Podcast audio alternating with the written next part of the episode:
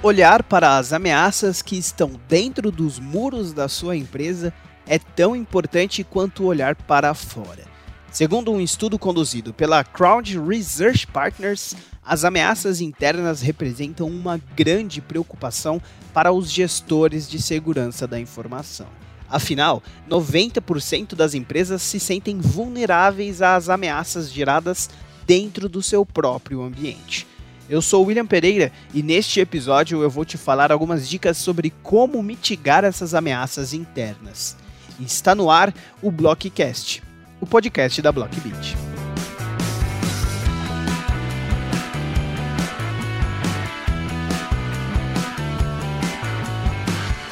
Antes de qualquer coisa, você sabe o que são essas ameaças internas? Eu te explico. Elas são associadas a pessoas que têm acesso a informações confidenciais ou a plataformas privadas de uma organização, como por exemplo funcionários, ex-funcionários, parceiros de negócios ou provedores de serviços. Qualquer indivíduo que, a qualquer época, no presente ou no passado, tenha tido acesso a informações e sistemas privados pode representar uma vulnerabilidade em potencial. No entanto, nem todos os riscos ligados a pessoas são promovidos de forma premeditada ou são frutos de fraudes, sabotagem ou espionagem industrial.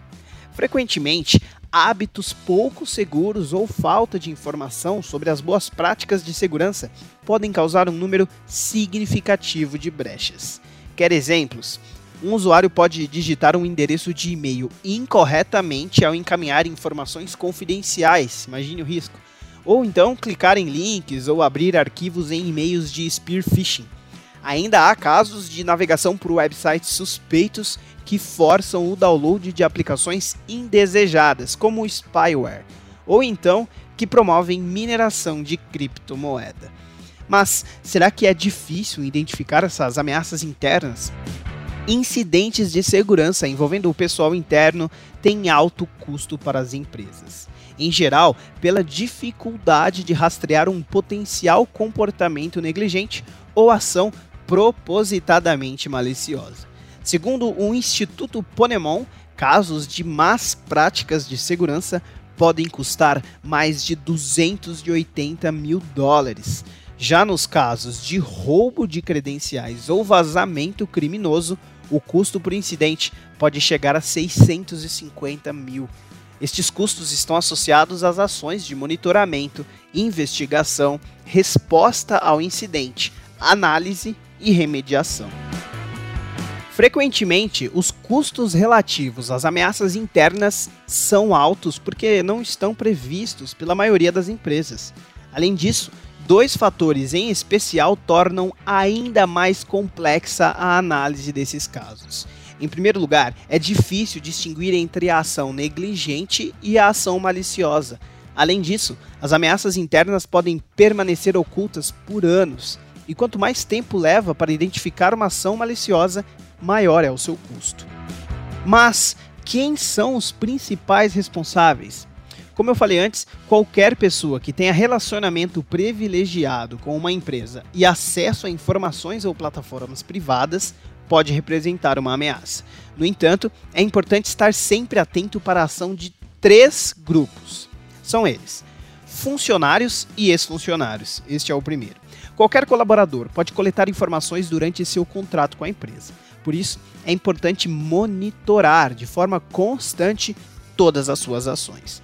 Muitos produtos de segurança permitem controlar a cópia ou o compartilhamento dessas informações, olha isso, seja por configurações que bloqueiam portas ou por meio de filtros de conteúdo. Atenção também aos usuários privilegiados. Os executivos de média gerência representam as duas faces da mesma moeda.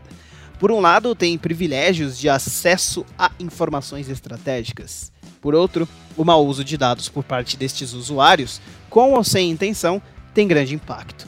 Por fim, eles são frequentemente alvo de ações maliciosas direcionadas. Por isso, é importante construir uma política de segurança muito clara e que seja capaz de definir como cada usuário deve fazer uso de seus privilégios. Se tais privilégios são indispensáveis e, ao mesmo tempo, definir como monitorar os usuários.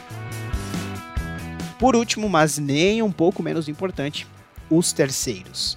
Considere parceiros de negócios, fornecedores e até empregados em regime remoto como potenciais ameaças.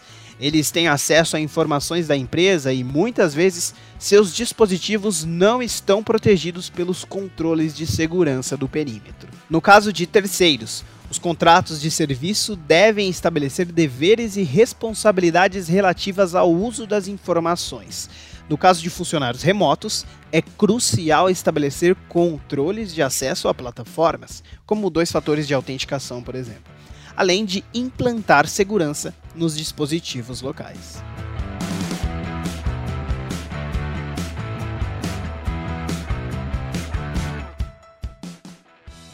Agora vou te falar quatro formas de combater as ameaças internas. A primeira delas é a por proteção multicamada para as contas de e-mail. No ambiente corporativo, o e-mail mantém uma função fundamental para a comunicação de negócios e o registro de informações. Por isso, muitos golpes de engenharia social são promovidos por este meio. Para assegurar que nenhuma informação vaze, é importante monitorar o seu servidor de e-mail com controles dedicados. Vale sublinhar duas tecnologias fundamentais para proteger contas de e-mail: Data Loss Prevention que identifica informações sensíveis e estabelece ações de acordo com as regras de segurança, e a criptografia, que codifica as informações armazenadas ou em trânsito. Dica 2. Detecção ativa contra intrusos. A ação de um sistema de prevenção contra intrusos, o IPS, é relevante para estabelecer a detecção ativa de ações suspeitas em seu ambiente, em especial caso de seus usuários sejam enganados em esquemas de engenharia social e sejam contaminados por malware. Segundo o estudo da Crowd Research Partners, 63% das empresas pesquisadas consideram esse tipo de controle eficiente para gerenciar riscos internos. Fica a dica. E, por falar em dica, a terceira: gerenciamento de acessos e conteúdo. Assim como os sistemas contra a intrusão, a adoção de controles de detecção ativa é crucial para evitar incidentes internos. Quando alinhados com a sua política de segurança, estas tecnologias serão responsáveis por estabelecer e assegurar as regras de privilégios, monitorar o fluxo de entrada e saída de informações de acordo com filtros de conteúdo, tipos e tamanhos de arquivos e por aí vai. Quarta e última dica: registro de atividades do usuário. Um dos grandes desafios de qualquer empresa será comprovar que as atividades de um usuário interno são criminosas. Uma forma de endereçar este problema é a adoção de uma tecnologia para gerenciamento de logs, que permite manter o registro de atividades de cada usuário. Não importa o segmento, toda empresa está sujeita ao perigo das ameaças internas. Por isso, para promover mais segurança para o seu ambiente, as organizações não podem apenas observar o cenário de ameaças externas, mas devem entender com detalhe quais são seus desafios internos. De modo geral, os mesmos produtos de segurança poderão ser configurados para prevenir tanto ameaças internas como externas.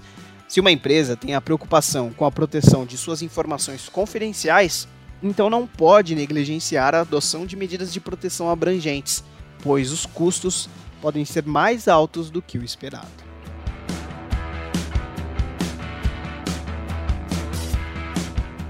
Gostou das dicas? Lá em nosso site www.blockbit.com você encontra muitas outras dicas de segurança digital como essas que eu dei aí, e inclusive a solução prática para todos estes problemas que eu citei. Bom, fique à vontade para consultar a nossa equipe de atendimento, mesmo que sem compromisso. O Blockcast fica por aqui e até a próxima.